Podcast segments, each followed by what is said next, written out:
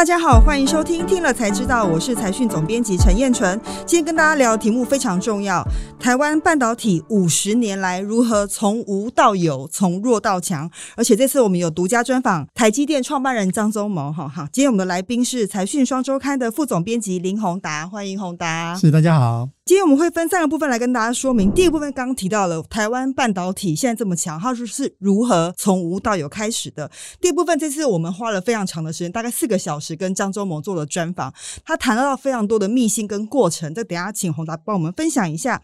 第三个部分我们就想要了解一下，其实现在非常关键的是二零二三年跟二零二四年，全球都陷入半导体会不会有产能过剩的疑虑。这个部分等一下宏达会为我们解答。好的，回来讲一下。台湾半导体现在非常不得了，大家讲半导体是台湾的细盾，但是有现在这样的成果，其实我们是以前其实是没有的啊。其实会做这个半导体五十年啊，是这个过年之前啊，总编交给我这个任务，说呢，我们过去几年啊，每一次过年都会做挑一个重要的产业来做一个深度的一个剖析啊。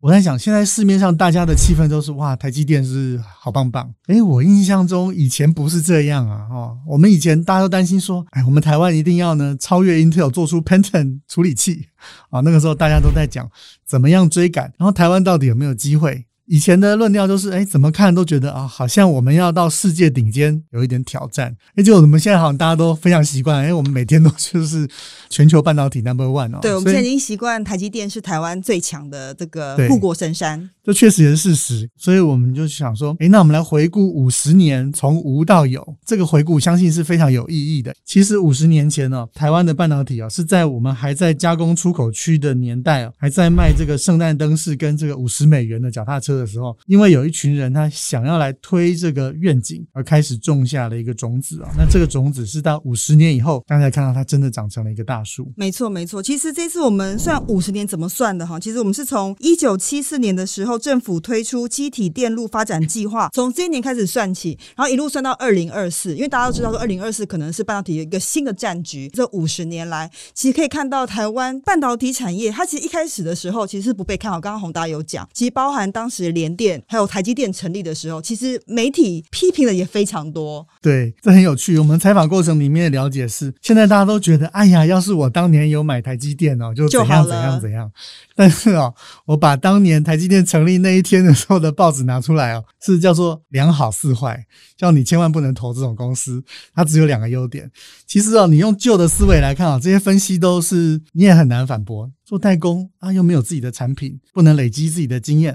然后呢，你产品又要换来换去啊，你的良率就不见得太好。这个当初政府答应了飞利浦当大股东，如果你做得好呢，他就可以行使权利，把它变成五十一 percent 都变成荷兰公司。这个报纸就质疑说，哎，为什么这个这样子这样会有前途吗？哇，好像为人作嫁，对对，他们没有想到说，这个有人有办法啊，把这些难关通通都解决，创造一个新的商业模式。所以有时候我们回去看历史哦。也可以锻炼自己的思维。如果你真的回到了一九八七年台积电上市哦，你有没有办法看出来它的潜力哦？所以哦，我要跟各位讲，我们这一次做里面最重要的就是这个表。这个表是全世界前十大半导体公司历年从一九五五年哦，每五年做一个轮回。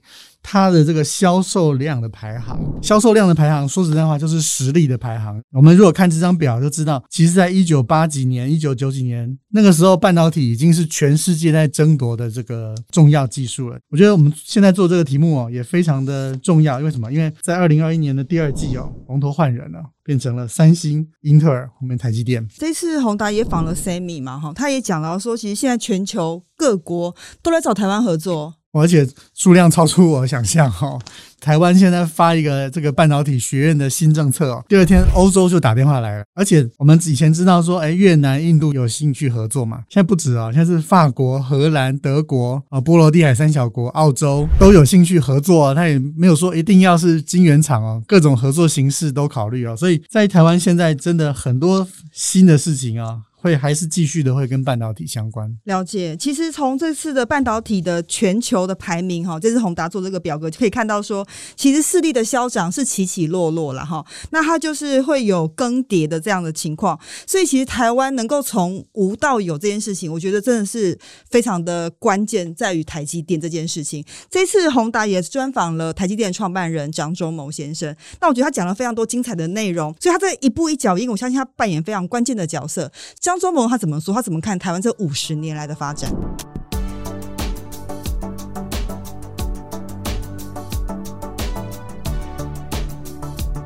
其实我们先谈他自己啊，哦，其实这一次有一个我印象比较深刻，他其实到台湾来的时候，其实是要来做工研院的院长。到了台湾的第二个礼拜，那李国鼎就找他去解决一个问题，因为当初有三个公司其实是希望政府资助他们盖厂，让他们有产能，政府就想出一个共同厨房的这个方法，那也把这个电子所再成立一个公司。那时候联电已经成立了，所以呢，我们这个台积电这个护国神山其实是天时。地利人和之下，他所出来，因为张创办人并不是回台湾就打定主意说哦，我要创台积电，而是在政府已经有了过去十年培养的半导体技术的基础之下，可是。当这个张忠谋被授予这个任务的时候，他就想说：“我要打国际战争，而且呢，要能够做大。”所以呢，他做出了一个新的商业模式，叫做晶圆代工。第一个晶圆代工初期的时候，因为全世界没有人做，大家都相信刚刚讲的那个思维：你如果没有产品，你就没办法累积自己的技术，没办法累积自己自己的技术，你就没办法提高良率。所以全世界没有人做。反过来，我们看到今天，你说台湾的半导体产业到底有什么优势？为什么我们这么小？但是我们现在可以说我们有个细盾，因为你看。到美国，美国现在它叫集起直追，但是他们仍然叫自己叫 IDM 二点零哦，我不是 Foundry 二点零哦哈，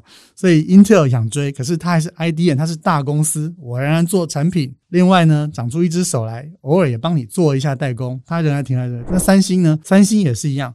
三星是一个巨大的公司，它的手机呢，从头做到尾，这个旁边有一个小店面啊，顺便帮你做一下代工。那只有我们台湾呢，是专门做这种 dedicated foundry，意思是台湾培养出了一个很独特的供应链。诶，我每个环节我都可以是专门替客户服务，所以呢，台湾这个供应链并不是只有台积电这家公司伟大。而是说，它培养出来下面，比如说我们现在连半导体的化学品啊，Intel 都想要来用。我觉得台湾这个聚落呢，现在放在全世界来看，仍然是非常独特。那它的源头。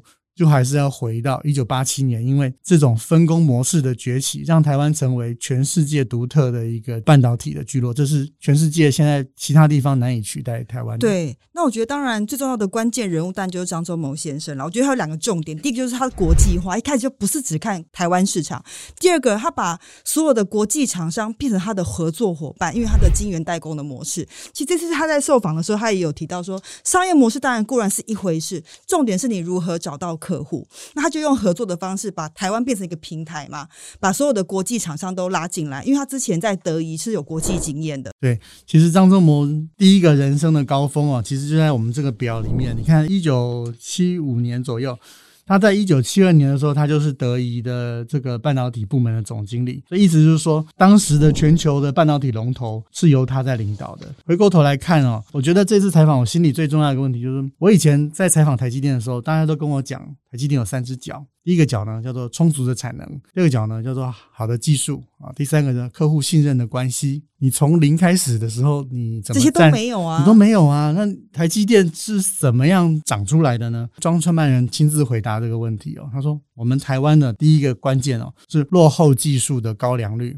诶，这个听起来好像没什么，但是我从后发者变成先发哦，那这中间的变化就有意思啦。所以我觉得这一次的 Q&A 里面哦，我对于最后面哦，台积电从无到有的策略哦，其实我个人认为这个是很值得大家来读一下。这个是张忠谋在一九九八年的时候写的，他先度过了前十年啊，台积电生存下来了，然后呢，技术仍然是落后于世界的一流的大厂嘛哦，但是他说让台积电成为市场跟服务为导向的企业，这是他的第一个重重点，他们有一些单位是专门在调查全世界未来几年哪些领域的技术会用的比较多的。你能够比别人更早看到，那你就能够更早去满足客户的需要，你的技术才卖得出去嘛。哈，第二个就是他列了十一个客户需要的价值，意思是说，哎，不管我跟谁竞争，管你是这个中国来的、美国来的、欧洲来的，都跑不出这十一个项目。可是呢，我不是要全赢哦，价钱我不需要最低，但是其他部分哦，我都要做到明显优于对手。台积电怎么做生意的？我觉得这个比技术哦更加的重要。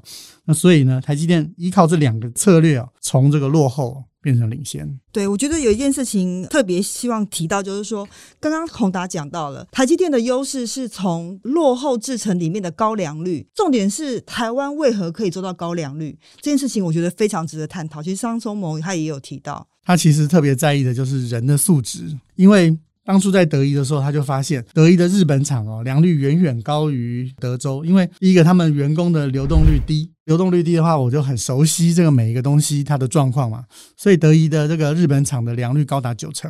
那他这个经验让他到台湾来重新要开始发展台湾的晶圆代工的时候，他发现哎，台湾也有这样子的基因。那我们其实，在同样的制程底下，虽然是落后制程，但是良率明显高于欧洲、美国的厂商，你的成本呢，也就会明显的低于你的竞争者。我想这个不只是适用于过去，我们未来看到的这个什么地缘政治的干扰啊风险，我相信这个张创办人都是基于这个逻辑，因为你商业终究要回到商业的根本，能不能赚钱？那台湾只要能够不断的去改善你自己的成本结构，做得更有竞争力，那时间会站在你这一边。对这件事情，我就想要提醒各位这个观众或读者，就是说，其实像张仲谋有讲过，应该要珍惜台湾的半导体到现在的成就，因为它其实真的点滴累积出来，包括。包你刚刚讲的人才，所以能够做到现在这样的情况，真的是非常不容易。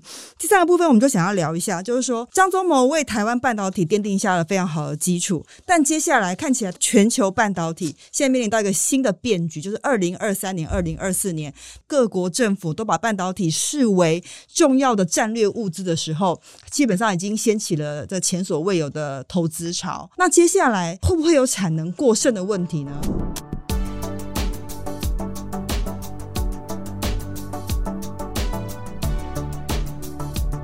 其实我们在整理这个大事记的时候，各位可以看到，在一九九七年的前后，半导体也曾经出现过很剧烈的一个修正。后来在二零零八年的前后，也出现过这个剧烈的修正。所以半导体本身它是一个周期循环性的产业。那各位要注意，就是半导体是非常罕见，在过去三四十年连续出现。三年都是呈现百分之十以上正成长的，所以呢，过去三年叫做超级循环。那在今年呢，根据市调公司的统计，在二零二二年呢，半导体产业大概还有九点九 percent 的成长哦，也是不算太差。但是因为在半导体业界老经验的人都会担心说，循环结束之后会发生什么事，所以我们这次特别去把我们能够找到的各种分析的数据哦找出来。那目前得到的看法就是说，大家都知道半导体其实是跟着全球。经济的在走嘛，如果经济是成长的，那需求就会多，它会反映在半导体的销售上。目前来看，半导体的需求它不会出现一个很大的雪崩式的下，大部分的预期都还是从现在到二零二五年，它的需求大概是以五到七。年复合成长率其实并不算太差了哦，就是回到正常轨道。但是我们比较担心的是，因为过去两年的这个需求增长的非常旺，所以呢，要投资的人很多。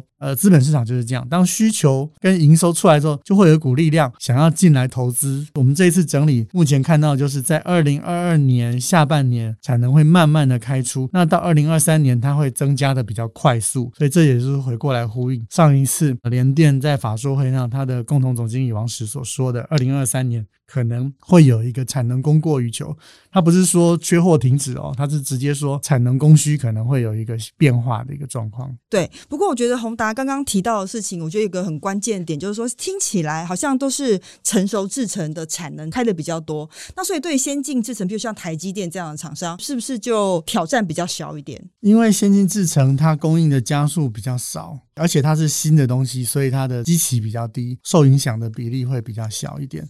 但是成熟制程，因为它可以供应的厂商比较多，几乎大家都分食这个成熟制程的大饼，所以这一个部分的供给跟需求状况，我想是值得大家再来讨论一下。但我最想知道的是说，现在欧美非常积极的想要复苏他们的半导体这个产业，但重点是有这么容易被超车吗？以台湾、韩国现在的地位，我们要担心这件事情吗？对，我想这也是大家现在很关心的哦。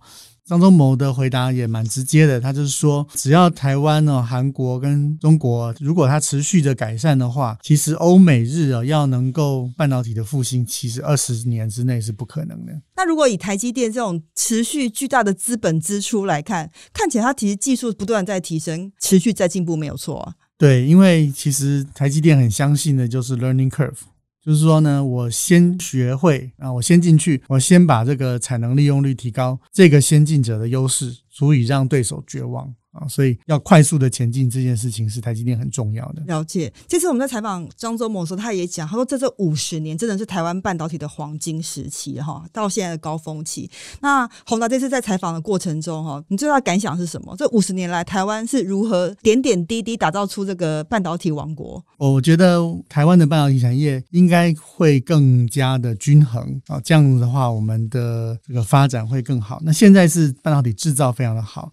但是在整个半导体的系统里面，IC 设计也扮演非常重要的角色，所以我非常希望能够看到像联发科或瑞昱，或者是其他的像联咏这些公司，能够继续的往前进。它就像一个人的两只脚，台湾的半导体产业更加平衡的一个发展。对，今天非常谢谢宏达的分享。其实这一期的这个财讯杂志，我们花了相当大的篇幅介绍了半导体的五十年来的发展。那我觉得过程非常值得细细的研究，包括。